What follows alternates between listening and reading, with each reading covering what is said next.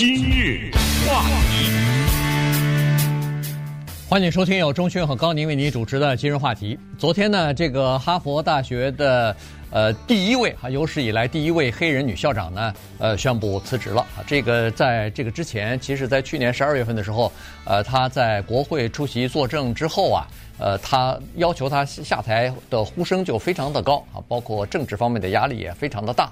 那么后来呢，又传出来说是有论文抄袭的这个情况啊，所以在这个校报上，在外边的一些保守派的媒体当中呢，也一直在刊登这方面的消息，所以就使得这方面的压力就特别大了哈。那么在昨天的时候呢，他终于宣布要辞职了。所以今天我们把这个前前后后的情况啊，跟大家简单的介绍一下。这事情呢，其实是隐藏着背后的很大的战争，和不光是哈马斯以色列战争和文化战争背后的一个最终的结果。哈佛大学一六三六年建校，到了二零二四年，他的校长宣布辞职，又创造了一个第一，就是 Claudia Gay 这一位黑人女校长是这一个大学有史以来任职最短的。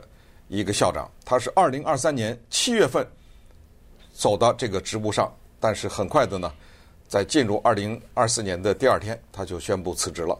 他之前在哈佛的文理学院做院长达五年的时间。我记得我看到这个消息，我想到毛泽东曾经说过的一句话啊，叫做“十月革命一声炮响，给我们送来了马克思列宁主义”。我想到哈马斯是十月七号，对，一声炮响啊。让哈佛失去了这一位校长。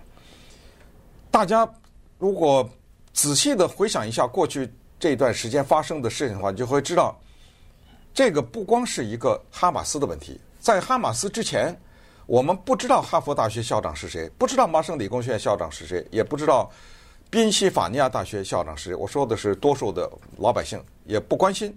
在某种意义上讲，我们也不需要知道。但是。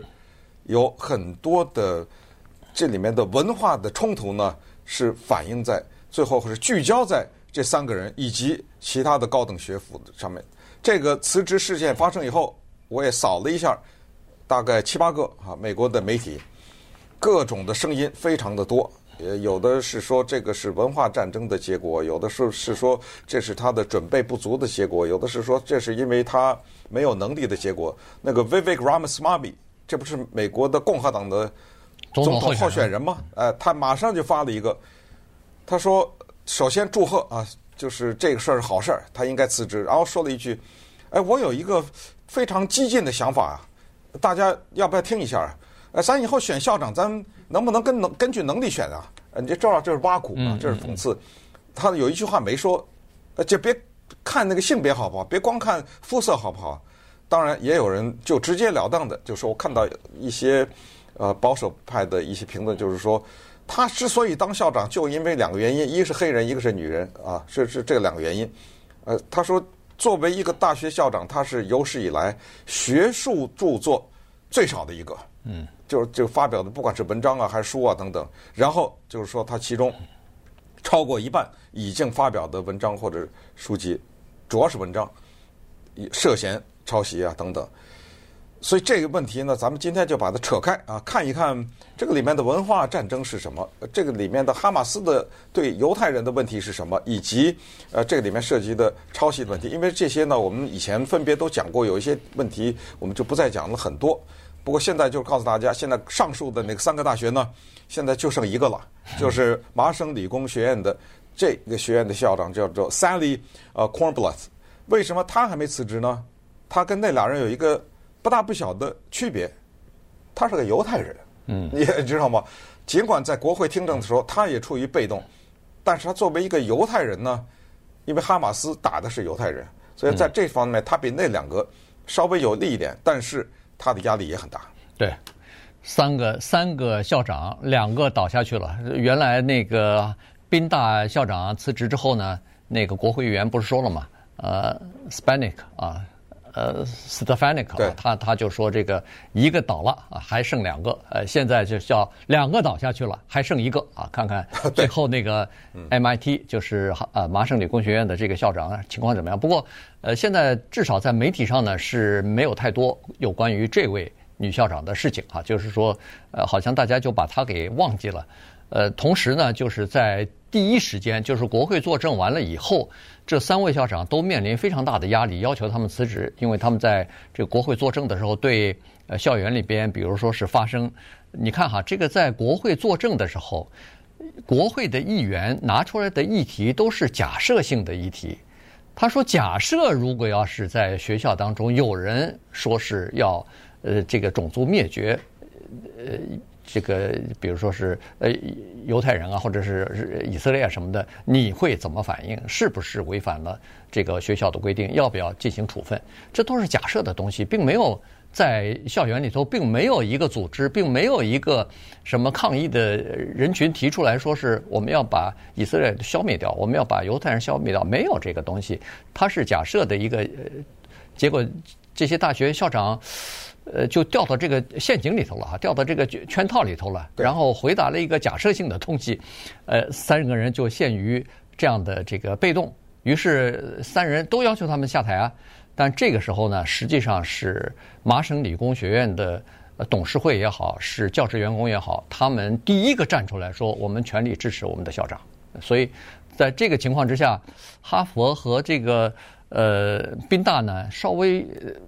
校方都没有马上站出来呃表态哈，结果没有想到就就是哈那个宾大的校长第一个就下台了哈，呃好像隔了三天吧就宣布辞职了，所以呃这个就是这么一个问题。当然刚才说的是大家有很多人是呼吁他们下台，包括七十几名国会议员哈，主要是七十名这个共和党议员加两名呃这个民主党议员要求他们辞职，但是也必须要看到有很多的。大学里边的学生也好，学这个教职员工也好，是站在站在校长这方面的哈。他们站在校长这方面为他辩护，并不是说哦，你抄袭了文章，我们不不追究；你这个在国会作证的这个东西，我们不去呃，就是说嗯，不管你青红皂白，我都支持你，不是这个意思。他们的支持是站在另外一个立场。就是说，我们学校里边这个校长的任命和下台，不能受到政治和经济方面的干预啊。他们要的是我们大学里头应该保持一个独立性。当然，这里头又牵扯到言论自由的问题了哈，就是什么样的言论是应该受到保护的等等。所以，其实你不要小看这两个常春藤大学校长的辞职，实际上它反映出来的是整个美国这个国家。在很多问题上的分裂，当政治干预学术啊，或者娱乐呀、教育啊等等其他方面的时候，有人就想到说，这不是回到麦卡锡了吗？呃，对不对？当时就是一个威斯康辛州的这么一个参议员，呃，掀起了全美国的叫做“扫红运动”，就是反对美国的这个各个阶层里面的共产主义的侵袭啊等等。所以这个问题啊，有的讨论了。那你刚才说到在辩论的时候问的假设的问题，你知道这种问题是这样的，不光是在国会的听证，就是咱们老百姓平时对话当中啊，它就充满了这种我们开玩笑叫做呃逻辑的陷阱。嗯，就说这个问题你不回答也回答了，你知道吧？因为现在全世界都看着呢，这坐着一个众议员，你那三个好像是特别的有威信的。大学校长在这坐着，我问你个问题，最后说我不回答，这不行啊。嗯，因为我现在都问你的是要杀犹太人可不可以？你说你不回答，你知道吧？对。哎，所以我当时看的时候，我其其实有一个想法，我是觉得呢，他们被那个国会议员有点压住了，知道就是那个气势上啊，我是说，所以他们是显得有点措手不及。其实啊，一点都不难，这种就是哪怕就是你刚才说的，他可以。非常，就站在一个跟他平等的地位，不是你好像审判、嗯、审问，你知道吗？他他应该站在，对不起，你这个问题不，比如说啊，不存在，不存在，你的逻辑上叭叭叭叭叭叭叭，而他是没有准备好，你知道，所以他嗯，而且他一就好给一个什么感觉？他背下来了一个答案，嗯，然后反复的用这个背的答案。我不管你说什么，我都背，确实是这样。就你不管问什么，我都用一个套话，我都用，就好像是到了法庭上一样。对，我都用这句话来。其实不是，其实你应该反击，但是咱们我也不是站在他的角，我只咱们就纯粹从一个辩论的角度讲，嗯，啊，这个时候应该反击，而且这这是第一啊，你可以驳回他这个问题，你没有权利问这个问题，你这个问题啊一大串，正意思哦。这看出来你像个校长啊，对不对？看出来你像是这个学府的等这个等级的人呢。或者还有一个问题，你还有一个办法，就是说，如果说是鲨鱼团鲨鱼团可不可以，完了，嗯，斩钉截铁，你绕什么呢？结果你要结果造成什么？对。完听证完了以后道歉了，呃，听证完了以后说是不可以，知道吧？这就是说，所以所以从辩论的角度上讲，他们就是处于完全是叫做防守和被打嘛，没啊，没错，对。所以其实一开始，其实议员问了这个问题以后呢，他有很多的所谓的陷阱，就是他给外界的人造成一个印象，就是说在这三个学校里边，或者是美国的这个大学里校园里边。那个抗议举举行示威的那些人，要求在巴勒斯坦有人道主义行为的这些人，是要消要消灭犹太人的，是要求要要叫种族灭绝犹太人的。而你校方支持他们，哎，而你校方在在这个问题上居然没有表态，对，呃，没表态，在这个问题上实际上就是表态啊。所以在这种情况之下呢，他应该首先是说。学校里边没有这样的情况啊，没有发生你所说的这个情况。然后接下来再说，如果他这么说的话，那绝对是不允许的啊！这应该斩钉截铁的做这样的回答，然后先驳斥他的这个假设是不存在的，然后再做一个否定的回答，这不整个事情就没了吗？结果，他他们三个人居然在这个呃国会上，几乎是好像立场立场是串通好了一样，基本上回答。都是这个情况。今日话题，欢迎您继续收听由中讯和高宁为您主持的今日话题。这段时间跟大家讲的呢是昨天啊，哈佛大学的校长盖伊刚刚宣布辞职了啊。刚才说了，呃，两个大的问题啊，一个是这个在呃，就是学校校园里边的这个反犹呃主义的这方面的这个应对呢。他不是很得力哈，就是有很大的争议。第二呢，就是呃有抄袭的指控啊，有呃至少是三三五篇啊，三五篇文章他已经自己决定了，说是已经宣布了，说是要进行修改。所谓的修改，就是把以前呃在论文当中，其中包括他一九九七年的这个博士论文里边引用了。几句话，别人的呃没有给人家注明呃从哪儿引用的啊，这个要给给予补充啊，给予注释，呃，然后还有其他的几篇吧。二零零零年好像也有两篇论文也是有这样的情况哈，所以呃在这两种压力之下呢，他就宣布辞职了。其实除了这两种压力呢，还有别的方面啊，比如说在美国的大学里边啊，这个校长他除了是一个。管理者之外，管理大学的呃，就是各种各样的行政方面的职务之外，呃，任务之外呢，呃，除了他在学术上面还要有杰出的表现之外呢，他更重要的是一个筹款人啊，也就是说，很多大学的校长啊，有很多情况之下，他可能不是学术界特别有名的人。但是他的筹款能力极强，他社社交的能力强，那么他就可以从各行各业的人人那儿呢，来让人家慷慨解囊啊，捐助这个学校。这个哈佛大学其实也是这样子的。哈佛，呃，他们现在这个就是捐赠的基金会啊，呃呃，大部分都是校友哈，成功校友，呃，这个为了回馈母校嘛，呃，捐赠了很多钱。大概是全美国最富裕的这个大学了。他们我看现在资料说是有五百零七亿，就是捐赠的这笔基金。但是这笔钱呢，最近的情况就是，呃，是就是在投资，然后这个回报率呢，并不是很好，和其他的同行比起来哈。呃，比如说，呃，去年的回报率，这个斯坦福大学大概是四点几，那哈佛只有百分之二点几哈，所以它这个钱成长的速度比较慢。这是第一，呃，这个呢，呃，让他这个校长也增加了很多压力。呃，哈佛大学呢，呃，在大其他大学里边呢，都是一个叫做校董会。在大这个哈佛大学呢，它叫做 Harvard Corporation 啊，这个是我都不知道这个应该是翻成什么，就是校董会啊，就是校董会。麻省理工学院也叫也是 Corporation，, corporation 对对对。所以他们这个校董会呢，呃，选校长是他们来选的，呃，是他们任命的。这个哈佛的这个捐款基金会，就是他如何投资啊？他们是作为一个独立的机构哈，进行自己的投资啊什么的。但是这个投资的这个独立的机构呢，也有他们的董事会。那这些董事会成员也是校董会来任命的哈。所以呢，这个财务方面的压力比较大。在呃十月份这个以哈战争爆发之后呢。呃，在这个给给他的这个就是处理方面，不是一开始不太得力嘛？呃，引起了很多校友的，就是不满意啊。呃，尤其是很多金主啊，就捐款的人啊，呃，表示不满意，因为一开始的时候谴责呃发得太晚，而且措辞呢似乎也不是特别的强硬啊。所以呢，在这种情况之下，实际上他就已经有危机了。你刚说到的大学校长的捐款的能力，其实呢，在很多的大学，甚至一个国家，它还有另外的一个需求，就是所谓的形象和公关。当奥巴马做了总统的时候，至少给世界上这样的一种印象，说：“哎呦，这个国家好像……”什么人都可以当总统啊！要啊，哎，这个只要你追求的话，这个梦想可以成真呐！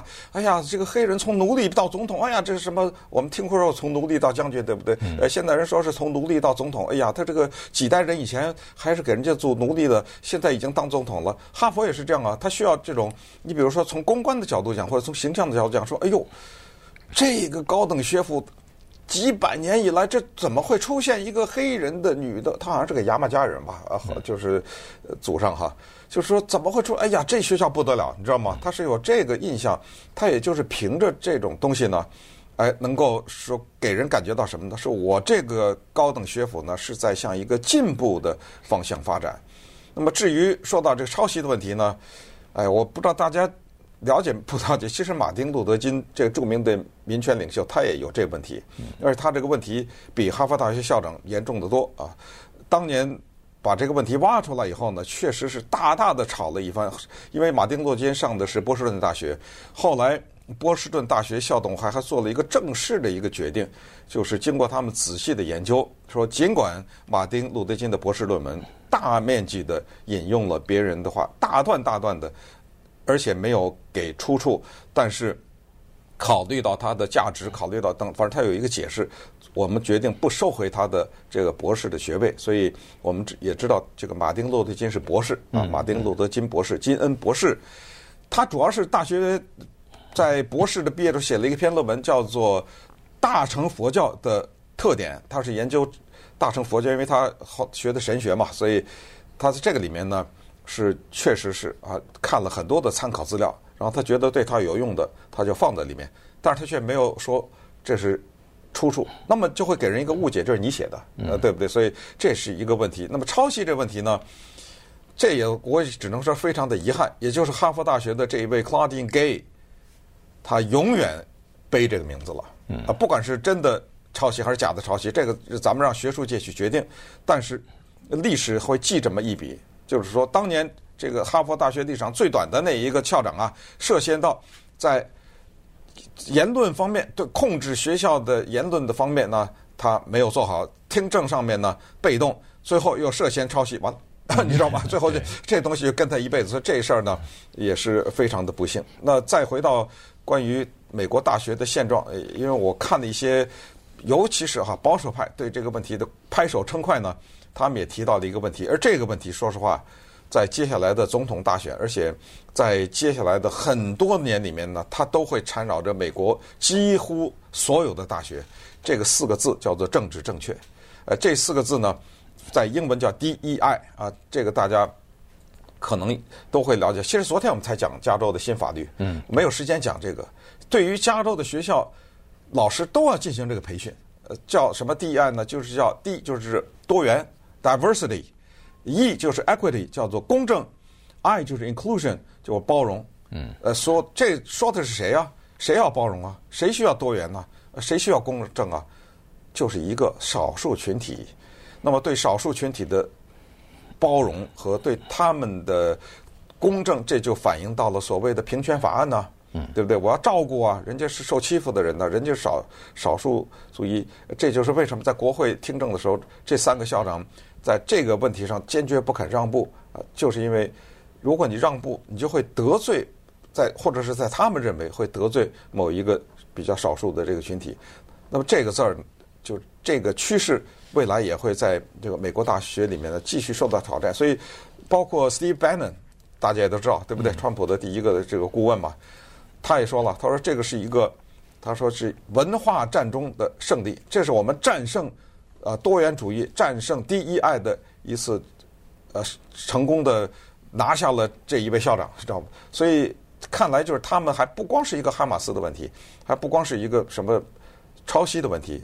而是他们认为太左了。对，美国的大学。对，这个其实咱们在呃上一次讨论的时候就已经说说过这个问题。这实际上是一个更广泛的文化战争啊，就是对大学里边自由派的这个泛滥啊，对这个就是保守派认为说这个大学里边太自由化了，太走得太过了哈。所以在这种问题上，从佛罗里达州的这个州长。呃，没错，DeSantis 先开始嘛，那他是先从中小学下手，这边是大学开始下手，而且呃禁书，呃在教科书，然后修改教科书或者什么之类的啊，所以。所以这个大学里边呢，从三大名校开始哈，所以呢，这个确实呃，在未来的一段时间里头，可以看到更多这方面的这个争斗吧。想吧，厕所问题、代词问题，对，呃，在中文中这个问题不是太凸显，在英文中是他还是他们是什么他男的他女的他，男性的他女性的他，这个都有问题啊。呃，我们就看吧，这个。马上又要选新的，就是这两个大学的新的校长选出来又是什么样的人？呃，就可以看得出来，大学在这方面是不是做出了各种各样的让步啊？在今年的 Early Decision，就十二月份的时候，这个哈佛大学，呃，报哈佛大学 Early Decision 的申请人数下降了百分之十七。嗯，所以这个呢，对那个盖伊校长当然也不是什么好的消息。